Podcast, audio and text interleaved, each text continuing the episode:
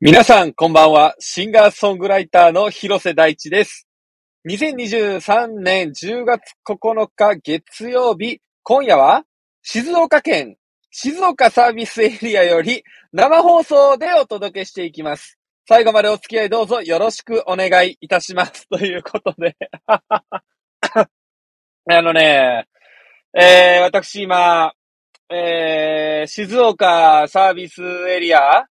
で、えー、駐車場、車の中で、えーお届けしておりますけれども、あのーまあ、4時ぐらい、4時過ぎぐらいかな、に大阪を出て、まあちょっといろいろとね、こう知り合いのミュージシャンと会ったりとか、いうことをしてたら、なかなか出るのが遅くなっちゃって、あのー間に合えば、ね、えースタジオからお届けしたいなと思ってたんですけれども、初めてのパターンでございます。あのこれ今、駐車場で、隣に車が止まってないんですけど、本当に最高です。隣に、あのー座ってたら、やばいですよ。だって、一人でさ、笑いながら、なんか喋ってる男、携帯に向かって、携帯電話からね、このスタンド FM って放送ができるんですよ。ていうか多分それを、こう使ってる人が結構多いと思うんですけど、こう、まあ、僕はもうスタジオから、えー出力してやってるっていうのが普段なので、あのーもう変なやつか、まあその配信者かどっちかですよね。駐車場で一人で喋ってんのは。電話してる雰囲気、そう、だから、音の感じとかが全然分かれへんので、なんかあのーまあちょっとお聞き苦しいところあったりするかもわかんないんですけど、そこはご容赦ください。あと、めちゃくちゃ今雨が降ってて、聞こえてんのかなこれ聞こえてはない。あのね、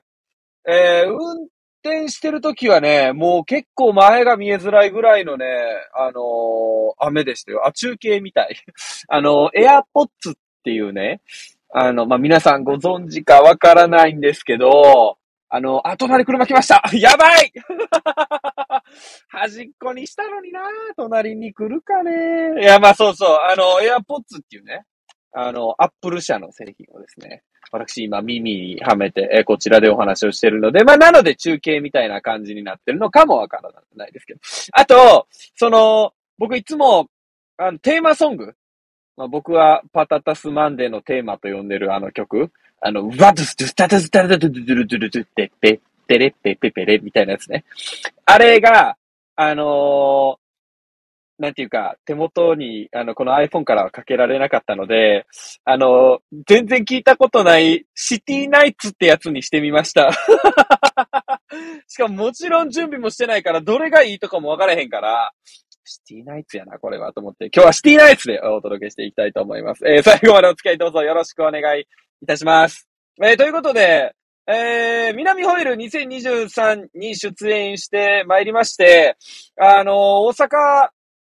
の、えーライブですね、FM802 が主催をしてる、まあ大阪のね、南っていう震災橋、ナンバーエリアの、ライブハウス20カ所ぐらいかな、を貸し切って、その、どこのライブハウスに行っても、その802のイベントがやってるみたいな状態なんですよ。で、まあ、いろんなアーティストのライブを楽しめるっていう、まあ、そういうようなイベントがありまして、それに、えー出演してきたんですけれどもね。まあ、なんかライブの感想とかは、ちょっとまあ、後でゆっくり喋ろうかなと思うんですけど、あのね、非常に危なかったです。はい。あの、まあ、何が危なかったってね。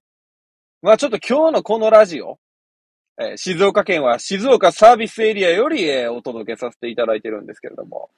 あのね、もう本当に渋滞がすごくって、もう間に合わへんのちゃうかなって思って。でも、いろいろこう頭の中シミュレーションしたら、もうその、最悪間に合えへんかったら、もうライブハウス、ね、フットロックビアーズっていうライブハウスでやらせてもらったんですけど、そこが結構サッカーのワールドカップとかの、あの、パブリックビューイングとかをやってるようなお店なんですね。ほんで、あそういうお店なんで、まあその、モニターが大きく使えるんですよ。だから、僕はテレビ電話をつないでもらって、で、車の中に、えー僕と、えー僕のバンドのドラムのカンちゃんと、えー二人で乗ってたんで、なんか、二人で弾き語りとかやります？みたいな。で、あの、皆さん、えー、渋滞で、えー、草津サービスエリアまでしか来れませんでした。えー、草津サービスエリアからお届けしておりますって、なるところでしたね。本当にね、そんなことにならなくてよかったです。はい。僕、出番が5時30分やったんですけどね。ああのー、まあ、ちょっと、M、ライブの MC でもね、ちょっとこれで、えー、人笑い取らせていただいたんですけれども、今日はね、ラジオですから、ちょっとその全貌をね、お届けしたいなと思います。はい。ちょっと生放送コメント、カンちゃんは今も同じ車に乗ってるんですか？俺、これカンちゃん乗っててやってたら、やばいし、カンちゃん乗ってやってたら、あの、喋ってもらうよ。な、俺、こんなこと、こんな一人で喋りたくないよ。かんちゃんでもと、あと、ベースのカースケは別の車で、えー、帰ってます。はい。なので僕は一人で、えー、大阪から運転してるんですけれども、えー、そんなね、まあそもそも、えっと、行きは、三人で、まあ車で東京から行く予定やったんですね。で、あの、朝8時に東京を出て、えー、あの、一応ね、渋滞はあるのは分かってたんですよ。3連休なんでね、同日月の3連休やったから、まあちょっと1時間2時間渋滞やって、えー、まあ3時半ぐらいに到着できると思ってたんですね。で、えっ、ー、と、その朝、パーってこう起きるじゃないですか。で、僕あの iPhone っていう携帯を使ってるんですけど、あ、これ皆さんご存知です？あの、アップル社が出してる携帯電話なんですけど あの、iPhone のスリープモードっていう機能があってね。で、僕はスリープモードにいつもして寝てて、で、あの、なので通知とかは来ないんですよ。な電話はかかってくるんかな？ほんで、まあ、あの、朝6時半ぐらいかな、ちょっと前ぐらいやったと思うんですけど、起きて、あの、パッてこう携帯を見たらね、そのベースのカースケから連絡が来ててね、起きてるって来てるんですよ。5時17分に。なんかこれ、もう嫌な予感しかしないじゃないですか、そもそも。ほんで、なんかもう起きて、とりあえず電話しようと思って。で、こう、バーって電話したら、なんかそのカースケがね、まあ、あの、サポートミュージシャンとしていろんなこう現場に行ってるんですけど、その別の現場で体調不良が発生しちゃって、その、なんか、アイドルの現場かなんかだったと思うんですけど、その音、音を出す人が、そのカースケが行かないと、もうそのライブができなくなっちゃったみたいなことでね、が発生しちゃって、あのー、だから、お昼それをやってから、俺は新幹線で大阪に行くわって言われて。ほんで、あまあまあまあ別に全然、え間に合うんやったら何でもええよと。別に俺そんな、なんか、三人で一緒に車で行かないとグループが高くならないぜ、みたいな。まあ、そんなこう、つもりは全然ないですから。うん。まあ、ほら、えー、三人、じゃあ、あの、カースケは別で行って、じゃあ俺とカンちゃんはもう二人で行くわって言って、えー、もうそので、あの、電話終わろうと思ったんですけど、カースケが、運転大丈夫？って言ってきて、ああまあ、あの、パタマンリスナーパタタス星人の皆さんもご存知だと思うんですけど、まあ僕、元プロですから。えー、あの、僕、昔ね、えー、お話ししたと思うんですけど、まあ、アルバイトでね、とある企業の会長さんの運転手というのを仕事をしておったことがありましてですね。まあ、ベンツじゃ、フェラーリじゃ、ポルシェじゃというのに乗せられては、まあ、こう、安全かつ迅速に会長をその仕事先にお届けするっていう、まあ、そういうようなアルバイトをやってたもんですから、こちとらプロですぞ、と。もう大丈夫、大丈夫と。えー、いうことまあ、任してくださいっていうことで、あの、まあ、小中介は、えー、その、まあ、現場に行って、仕事して、新幹線で来てください。じゃあ、あの、俺はカンちゃんと行きますって言って電話切ったんですね。で、切って、こう、機材をね、朝こう、積み込むわけですよ、車に。積み込みながら、あれ？これ、新幹線、なんかトラブルがあって、ちょっと遅れるとかなったら、これは、まずい。最悪カースケがいなくても、やれることを考えといた方がいいなとか思って、あの、念のため、アコースティックギターも車に積んだんですよ。まあ、あの、今回ライブで使ってないんですけど、まあ、最悪弾き語りとかもできるように、アコースティックギターも積んどこうとか言って。うん、で、こう、積んで。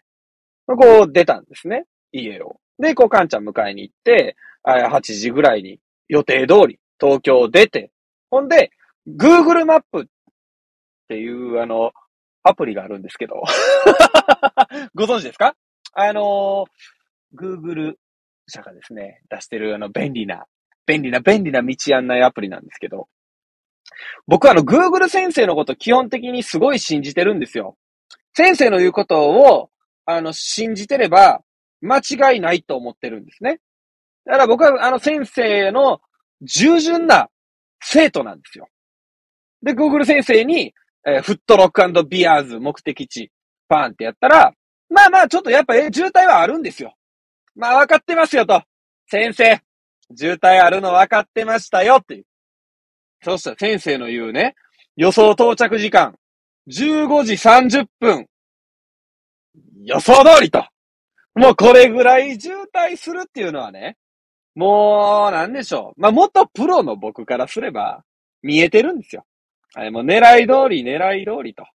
で、こう、カンちゃんと、あの、もう僕完璧ですから、安心してくださいと。で、あの、まあ、カンちゃんにね、その昔の仕事の話、アルバイトの話してなかったんで、昔こういう、あの、仕事してたんですよ。あ、そうなんだ、すごいね、みたいな。それは安心だね、みたいな。まあ、でも全然疲れたら変わるから言ってね、みたいな感じで、こう、パーって向かったんですよ。で、こう、えー、東京から246っていうね、あの、道をこうぐーっと行って、あの、東名高速道路東京入り口、まあ、洋画っていうところにあるんですけど、洋画から東京インターチェンジで高速乗って、順調ですねーってこう、なんか二人で、えー、ジョン・メイヤーのね、ライブ版の音源とか聞いて、ちょっとライブテンション上げていきましょうよとか言って、こう、ブーって走ってたのね。なんだら、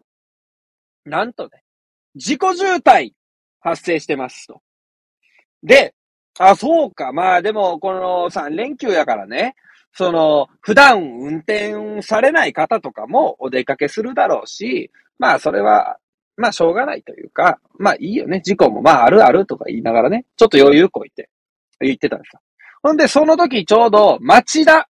ぐらいやったんですね。東京の端っこです。もうちょっとね、神奈川っていうところ町田ぐらい。で、これ8時半ぐらいですわ、言うたら。8時半ぐらいに町田でね。ほんでね、町田ってね、まあ、東京町田、横浜町田どっちやろ？どっちかの名前のインターチェンジがあって、そのインターチェンジのね、横にね、まあ高速道路沿いあるあるなんですけど、ラブホテル街があるんですよ。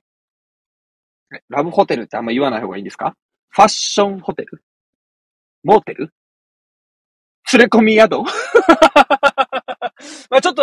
えー、どれが正解かわかんないんですけど、まあその、ラブホテルが、その東京町田、横浜町田のインターチェンジから、こういっぱい見えるエリアがあって、僕そこのラブホテルがすごい好きなんですよ。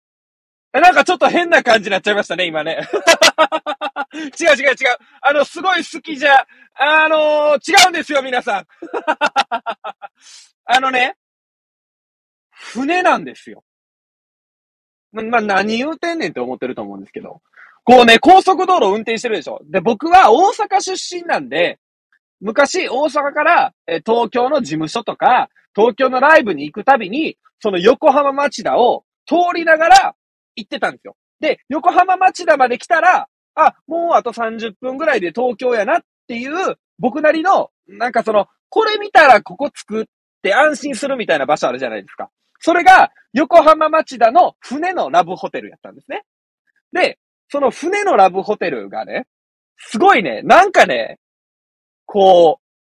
すごい楽しそうなんですよ。いや、僕行ったことないですよ。あの、すごい好きって言ったけど、外観の感じとかが、すっごい好きなんですよ。なんかね、もうほんま船なんですよ。気になる方はね、えー、よ、横浜、町、町田かな？町田、ラブホテル、船で検索してください。船の外観のね、やつがあってね。思ってるよりでかいですからね。何言うてんねんこいつと思うけど。思ってると思いますけど。もうね、船なんですよ。で、この船のやつすげえ僕好きなんですよ、みたいな。わかる？これちょっとワクワクするよね、みたいなことを言いながらね。言ってて。ほんで、気づい、パって見たら、船がね、海賊船になってたんですよ。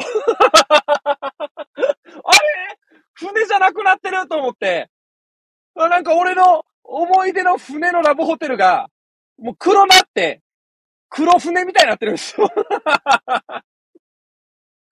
ええと思って。黒船みたいになってますやん、と思って。ほんで、ああ、もう、黒船になってますね、思い出のやつ、とか言いながら喋ってるんですよ。ほんでね、もう一個、町田のね、その高速道路から見える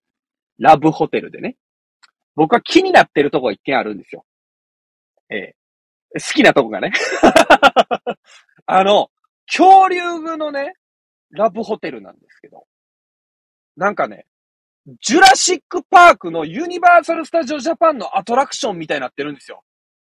もう、もう今日言うてることわけわからんと思うんですけど、その、ホテルの屋上にはもちろん恐竜がいるし、あの、ほ、なんか僕は行ったことないんでわかんないんですけど、なんかね、テレビかなんかで見たんかなその、ホテルの入り口にはもうその恐竜がいて、なんかその、動いてたりするんですって。もうジュラシックパークのあそこですよ。だから、46億年前、地球が誕生した時からなんとかかんとかみたいな、あの、ユニバーサル・スタジオ・ジャパンのね、あの、ジュラシック・パークのもうあの、テレレレレ、テレレレレのとこなんですよ。ちょっと聞きたかったですね。こんな感じじゃなかった気がするけど。あそこでね、あの、あの、あの感じなんですよ。んで、お、すっげえ楽しそうやなって思ってたとこがあって、で、言ったら、まあ、やっぱ知ってるんですよ。結構有名なんですよね。多分関東の人からしたら、そのホテルっていうのはね。ほんで、あの、ちょっと暇やから、僕ら渋滞してて、ちょっと調べてくださいよ。なんかその、いろんなね、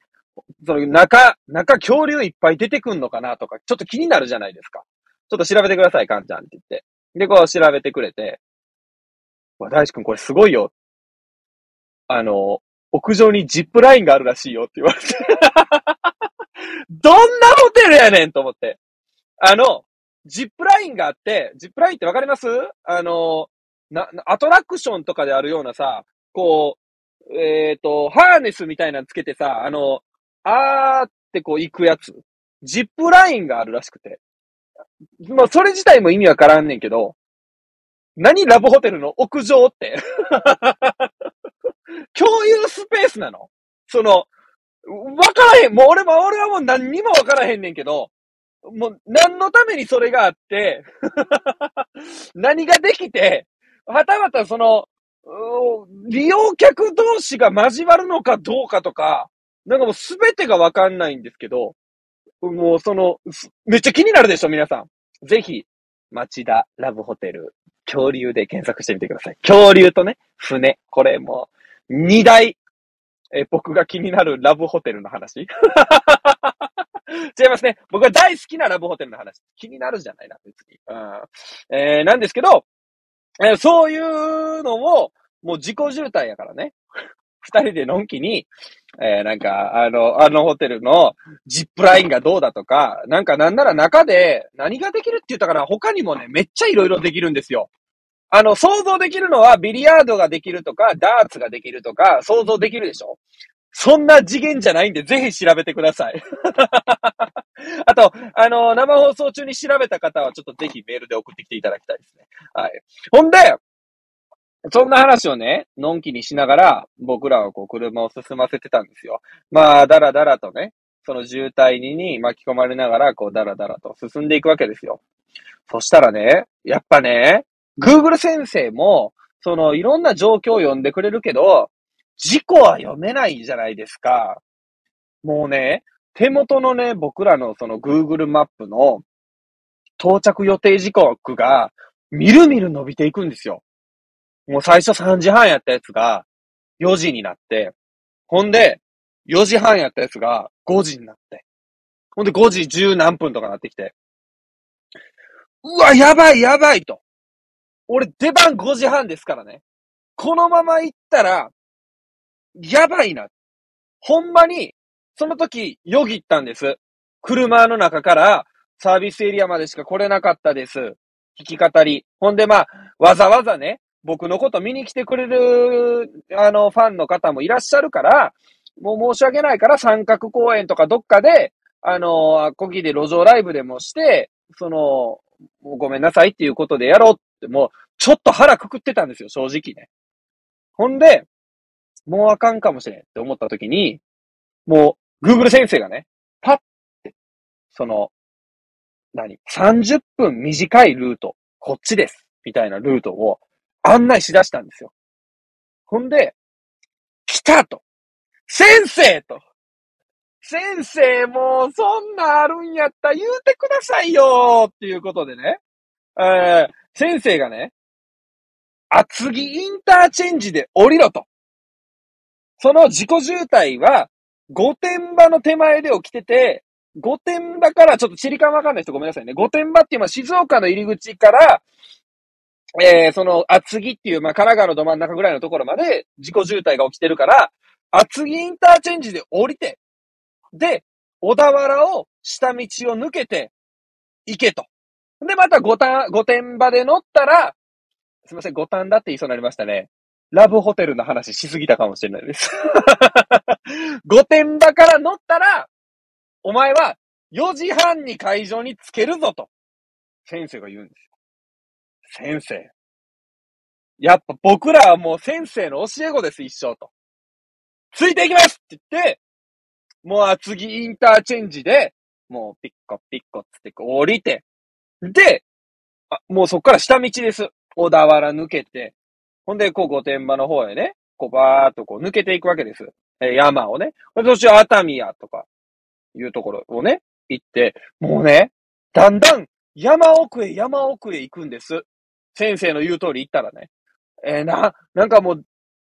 イニシャル D の、いろは坂ってわかります？えー、っとね、群馬県かな？栃木県からのいろは坂、栃木か、いろは坂っていう、なんかすごい、こう、林の中を抜けていく、そのもう一本道。で、対向車両とかも、あの、来れない。要は対向2車線とかじゃなくて、1車線になってる山道にね、どんどん入っていって、もうなんか、もうライブの気分じゃないんですよ。すでに。その、遊びに行くとき、なんか山とか温泉とかに遊びに行くときにしか通らない、しかも高速から降りて、最後目的地に向かうところのような道山道を、こう、ずーっと上がっていくんですよ。んで、もうライブ気分じゃなくなってきて、あもうなんか、どっかこのまま温泉でも行く気分みたいですね、とか言いながら、あそうだね、みたいな、わはは、みたいになってね。もう、でも、よう考えたら、まだ、神奈川なんですよ、僕。その時点で11時半ぐらいね。俺は、3時間半ぐらい東京から運転してきて、気づいたら神奈川の山奥走ってんのね。ほんで、もう携帯の電波も入らへんくなってきて、もう僕のジョン・メイヤーのライブ版も一回終わって、違うの聞こうかと思ったら、もうそれも聞けないんですよ。電波がなくて。ほんで、うわ、もうとんでもない山やな、これ、と思って、二人でこうずーっととんでもない山をね、越えて、あ、ようやく山越えた、みたいな。で、こうバーっと降りてきて、こう、街に、ファーって出たんですよ。もう街に出たら、結構ね、なんかね、景色が綺麗な川のところに、ふもとでたどり着いて、うん。ほんで、なんか、紅葉の時期とか、これ結構綺麗そうですね、みたいな話になって。ああ、わかる、みたいな。これですごい良さそうだね、みたいな。え、これ今どこなんですか、僕ら？って言って。ほんで、パッて見たら、箱根なの。12時ね。4時間かけて。で、俺、は、箱根って、もう、上京して、もう今4年目かな？なんですけど、ずっと箱根に行きたい行きたいって言い続けて、なんならラジオでも何回か言ってると思うんですけど、箱根に行きたいと言い続けた結果、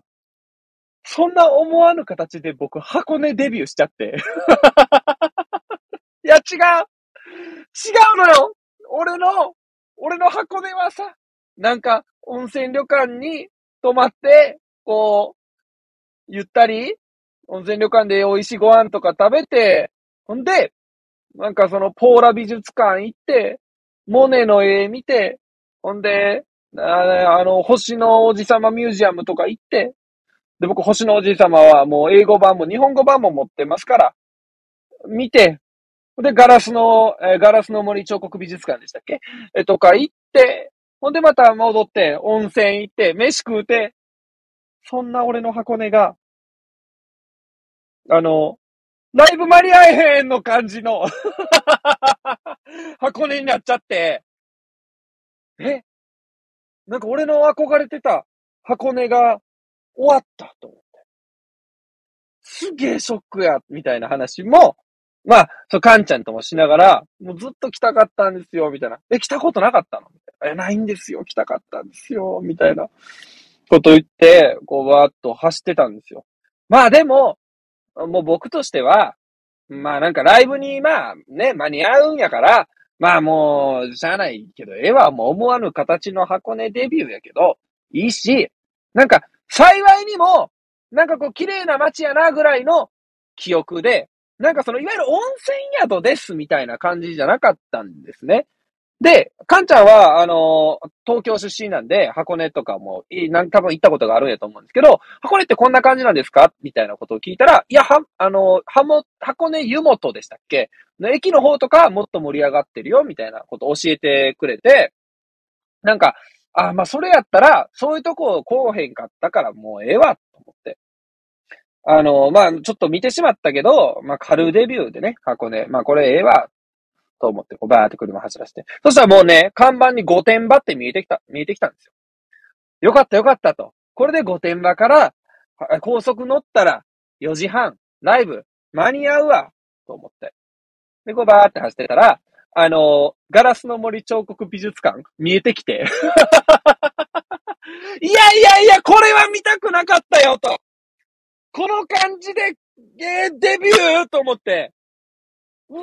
ーともう、もうその次もうね、ポーラ美術館、信号左、出てたんですよ。うわーもうあかんと思って、僕その信号まっすぐ行きました。はい、あのーギリギリのとこでね、耐えてます。私の箱根。俺の憧れの箱根はまだまだ耐えてます。というわけで、今週も始めていきましょう広瀬大地のパタタスマンデー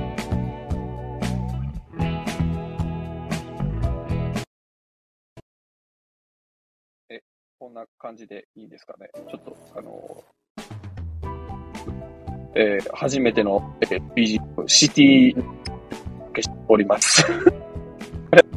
世界とかない？大丈夫？大丈夫なんかな？心配な。あちょっと待って、途切れる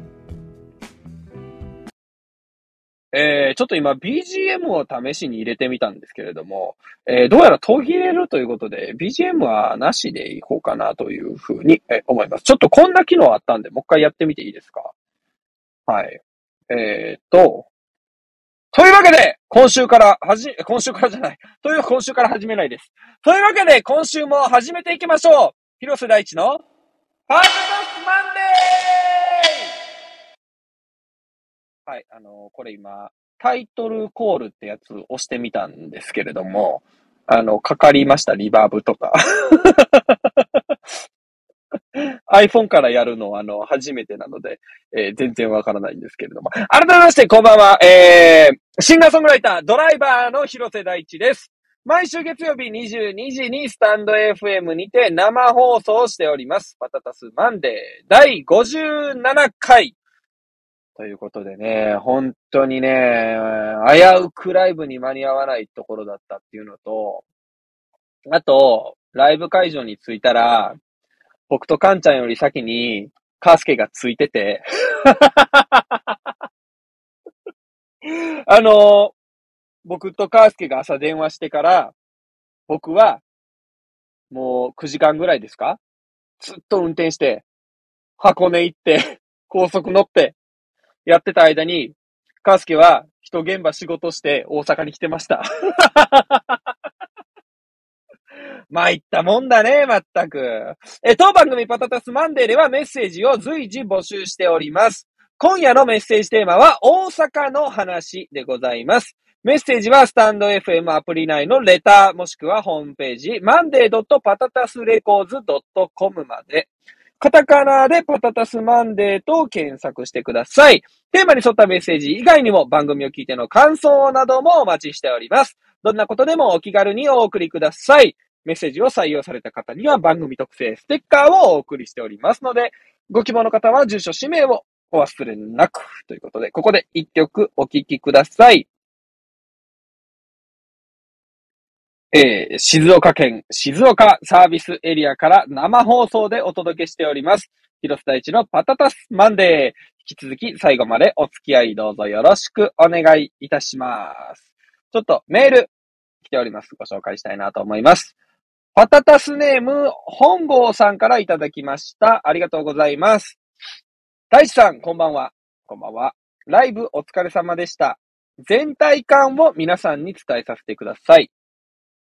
開演時間が刻々と迫る中、ステージ裏ではサウンドチェック。ギター、ドラム、ベースの音が鳴って、音量のバランスを確認し、開演3分前に大地さんがじわりをワンフレーズ歌い、合わせてチェック終了。黒いスクリーンが上がり、ステージ左に大地さん、右にベース、奥にドラムの3人がいました。大地さんはオールバック姿でペパーミントグリーンのエレキギターを手に、ライブは始まりました。出だしは一気に大地さんワールドを届ける The Way You Are。生音の迫力は会場全体に響き渡り、ドラムとベースに合わせて歌う大地さんは、仲間とお客さんの前で歌うの最高って雰囲気で一曲一曲を楽しんで歌っていました。新曲 Tonight を生バンドで聴くのは初めてなので価値ありでした。また、曲の合間に笑いを含めたトークも少し入り、会場の雰囲気はさらに暖かくなりました。ラストの曲が始まるタイミングで会場に駆け込んだ人が増えて、最後は元気で踊れる曲、一緒に踊りましょうと、クラップをしながらポップミュージックが始まりました。観客はリズムに合わせて一緒にクラップをしたり、体を揺らしたり、それぞれ楽しんでいました。一体感に包まれた空間はとても素敵で、あっという間に6曲が歌い終わり、スクリーンは閉じました。ということでいただきました。ありがとうございます。本当にね。そうあのー改めてね、ベースのカースケとドラムのカンチェット、3人で、えーバンドでね、ライブをやってきまして、いや、やっぱね、改めてね、まあその、バンドでやれるのが嬉しいっていうのが一つ。うん。なんか、弾き語りとかも、まあもちろん楽しいんやけど、それ以上にバンドでやれるときって、そのエネルギーをやっぱり感じるし、うん、そのアンサンブルがあったりとか、まあそもそもバンドメンバーとって一緒に演奏するだけで楽しいんで、あだからそういうね、こう、嬉しさがね、すごくあったっていうのと、あとはやっぱりお客さんと一緒にライブが作れるというか、ライブができるっていうの。うん、これはなんか、まあ普段、こう、例えばインスタライブ、TikTok ライブとかや、えー、まあ YouTube ライブとかやってるけど、やっぱ生のね、ところで一緒にライブを作っていけるっていうのは、本当にね、幸せだな、幸せなことだなってね、あのーいうふうに思います。あのー改めて来ていただいた方は、ありがとうございました。えーぜひぜひね、あのーこれか、今回来れなかった皆さんもね、生バンド体感しに来ていただきたいなというふうに思いますけれども、あのーそうそう、まあ、ミナホの話で言うと、ちょっとライブのね、詳しい話は、来週音源が公開できたらいいなと思っておりまして、ちょっと、なんともまだ、あのー自宅に戻ってない、あの、し、わかんないんですけど、まあ、来週お届けできたらいいかなというふうに、えー思っております。ほんでね、まあ、南ホイールって、えっ、と、出演するのもすげえ楽しいんですけど、まあやっぱり、えー、ついでに、ついでにっていう言い方が合ってるかわからないんですけど、他のアーティストのライブに行ったりっていうのも、えー、まあ南ホイールの魅力の一つなんですね。で、まあもちろん、えー、僕のライブを見に来てくださって、まあ、あの、移動とか時間の都合で僕のライブだけ見た方もいらっしゃるかもわかんないし、えー、他のアーティストも見たよっていう方もいらっしゃると思うんですよ。で、あの、僕は、まあ今日帰ってるように土曜日ライブをやって、ほんで、日曜日は、あの、実家で過ごしてね。まあ、ちょっとこの話はこの話またしようと思うんですけど、あの、としこに会いに行ってきましたので、ちゃんと。えー、この話はこの話でちょっとまた、あの、来週以降にとっておこうかなと思うんですけど、えー、としことね、あの、タクシードライバーのじいちゃんのね、えー、ところに、えー、日曜日は行ってまして、えー、ほんで、えっ、ー、と、月曜日今日は、えー、ライブ、ちょっと二つだけしか見見れてないんですけど、あの、東京に帰らなあかんかったんで、二つ見に行ってきまして、で、その一つ目が、えっと、スキマスイッチ。もうね、いや、意味がわかんないでしょ 何がやねんって思うと思うんですけど、南ホイールってね、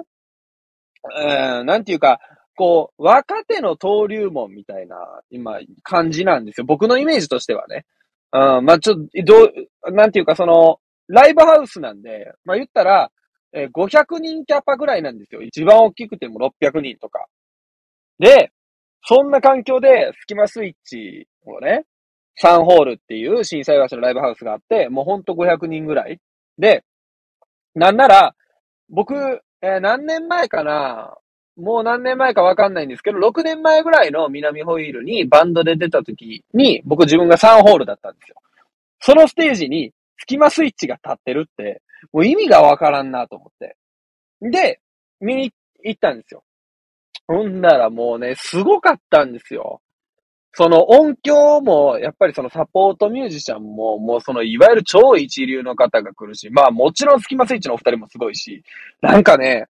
ライブハウスってあんな音出んねやって思、思いました。すっげえ、なん、いい音やな。いい歌ももちろんやけど、すっげえいい音やなっていうのをね、えー、あの、ひしひしと感じるいいライブでしたね。まあ、も、んで、そのさ、20年前の南ホイールに当時結成したっていうのをスキマスイッチが出てて、で、その時ファンホールで出てて、まあその後売れて。で、20年ぶりに南オイルに帰ってきましたっていう、そのストーリーもさ、なんかすげえいいやん。その時はもちろん奏でとかいう、全力少年とかああいう歌もなくて、みたいな話とかもしてたりね。そう、そっから20年を経て帰ってきてっていうのがすっげえいいなと思って。あのね、もう本当にいい時間でした。見に行けてよかった。ほんで、まあ、あの、ライブ終わり、えー、あのー、前にちょろっとね、えー、スキマスイッチの時田さん、まあ、シンタさんがね、えー、あの、ピアノの新太さんが、えー、ラジオでちょこっと言ってくれたんですけど、サッカーを一緒によくやってるって、あの、J-Wave で言ってくれてたんですけど、そう、サッカーをね、一緒によくさせていただいてるんですけど、あの、楽屋でちょっと挨拶させていただいて、えー、あの、802のイベントなんで、え中島博さんとか、あの、内田純子さんとか、DJ をこう紹介していただいてね。うん。あのね、まあ、おしゃべりな僕ですけれども、802の DJ はなんかちょっと緊張するね。いや、まあ、緊張して叱るべきなんですけど、ええー、あのー、な、なんやろな、ちょっと、だから、J-Wave で喋るときの方が、気楽ですね、なんか。あ802の方がなんかちょっとこう、ちょっとこう、なんやろな、見定められるんちゃうかな、みたいな。わかんないですけど、えー、感覚がね、若干ある、あって怖かったですね。えー、あの、802も呼んでいただけるように頑張りたいなと思います。あと、ウェボーさんっていう、えー、シンガーソングライターのライブを見に行ってきたんですけど、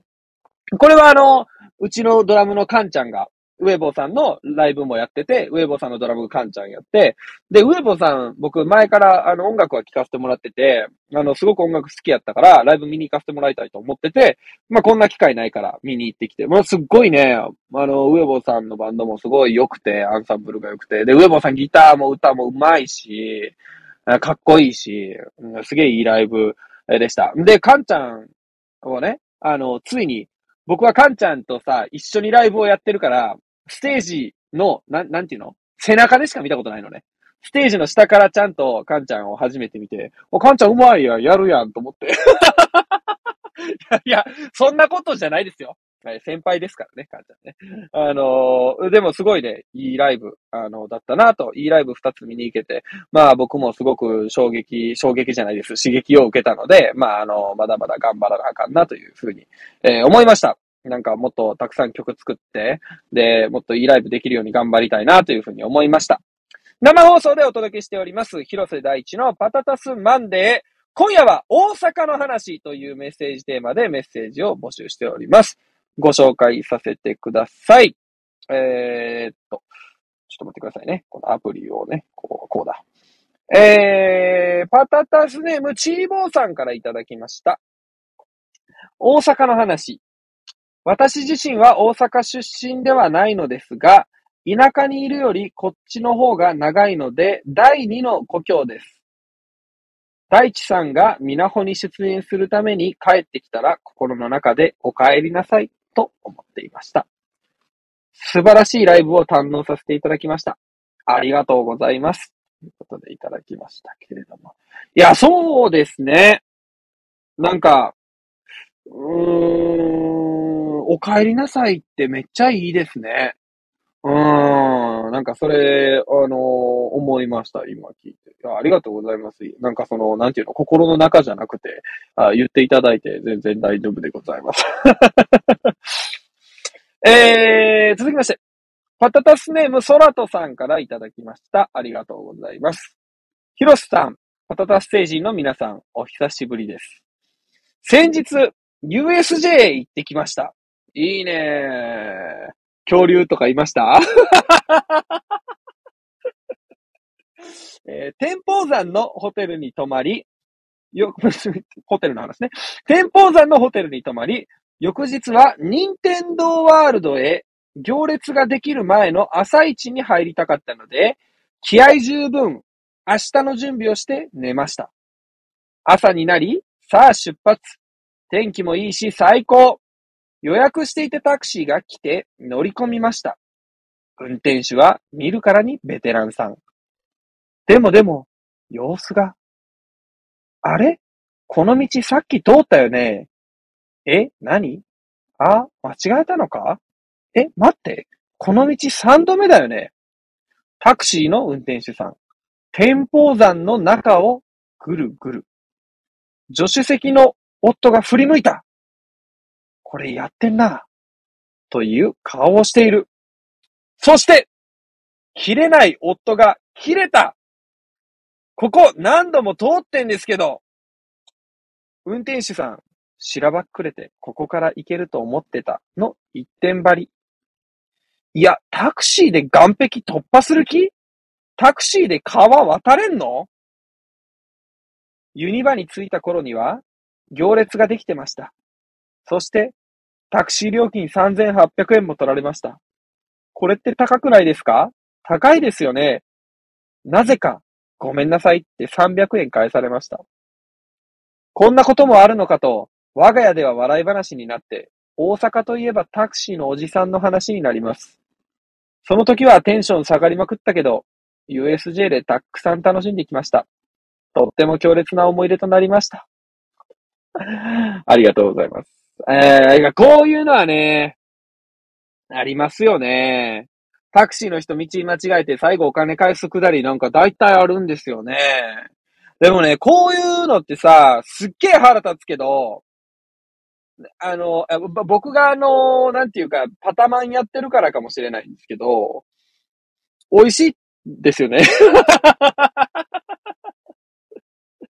一生、一生この話できるじゃないですか。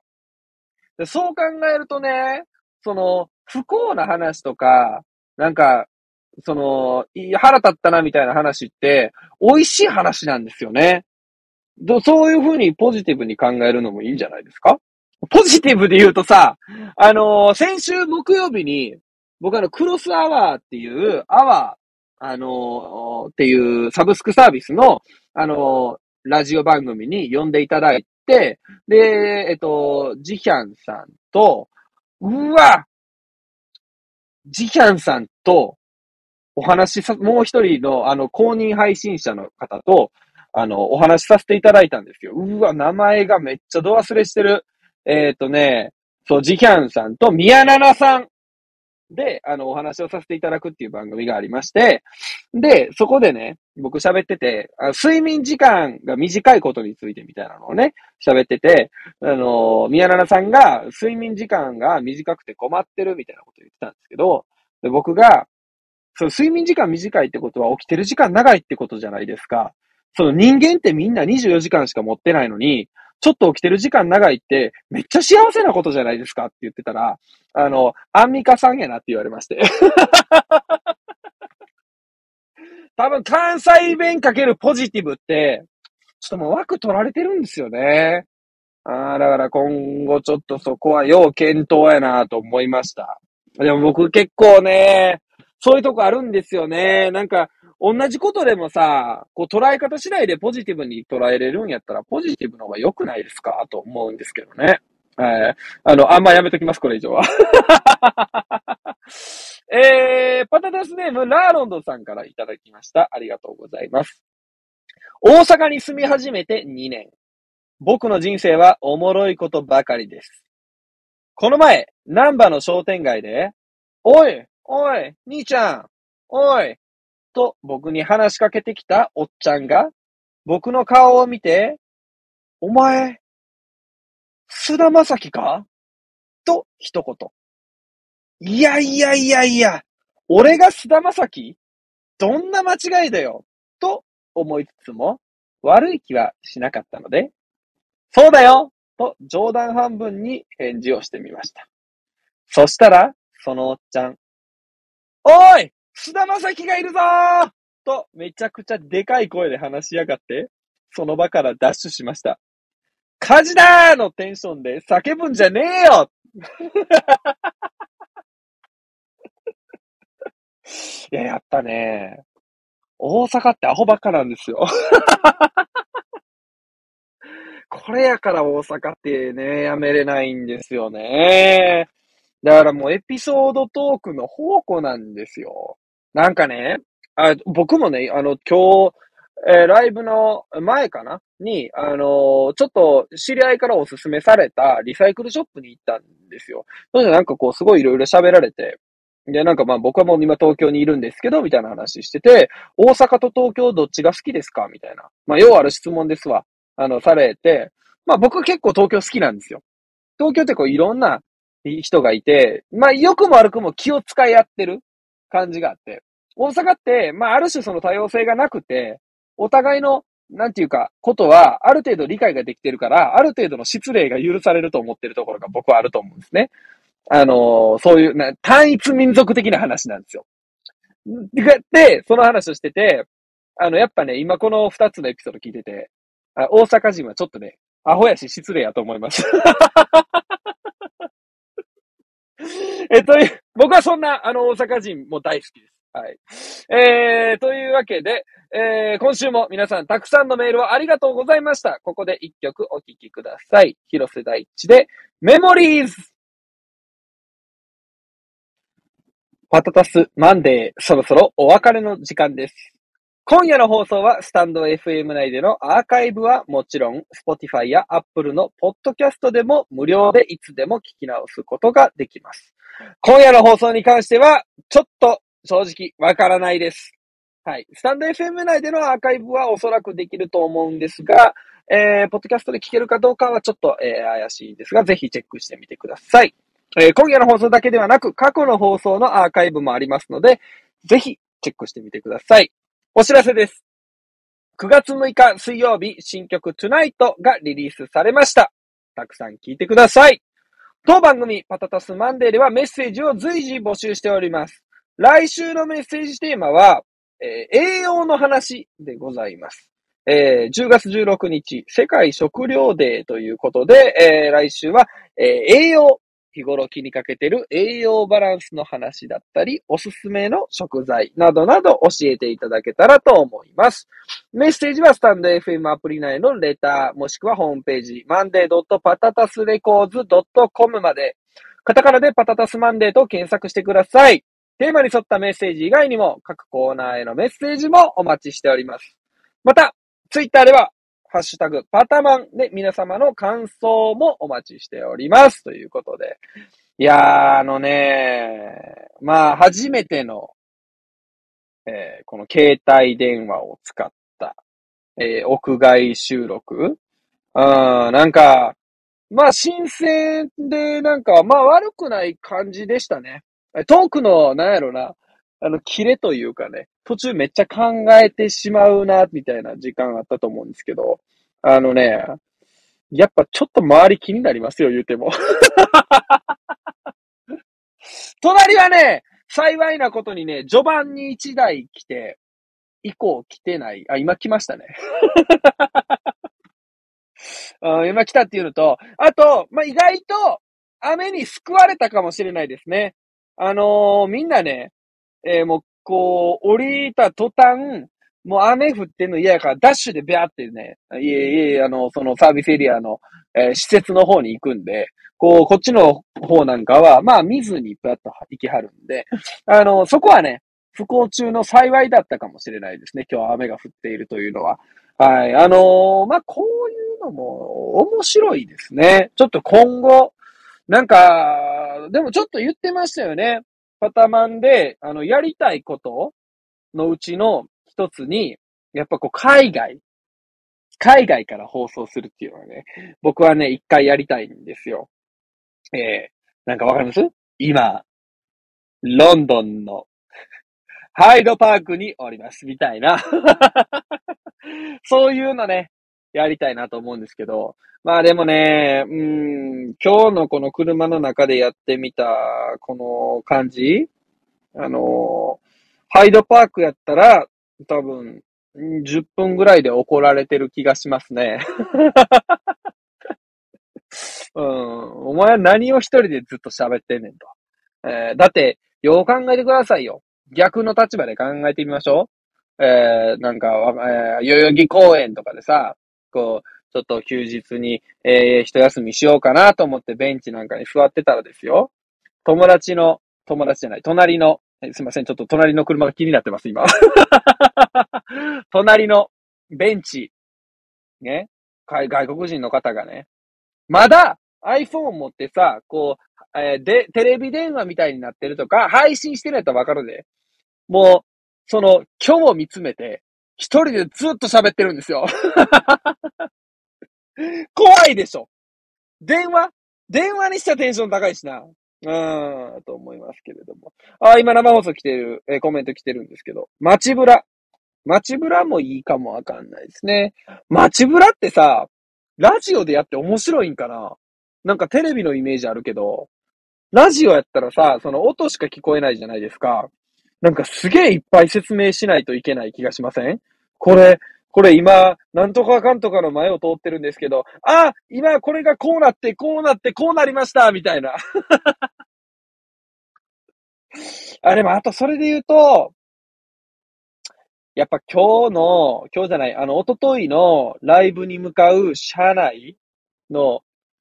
僕とカンちゃんのクロストークは、つなぐとめっちゃ面白かったかもな。緊張感のない町田の話から、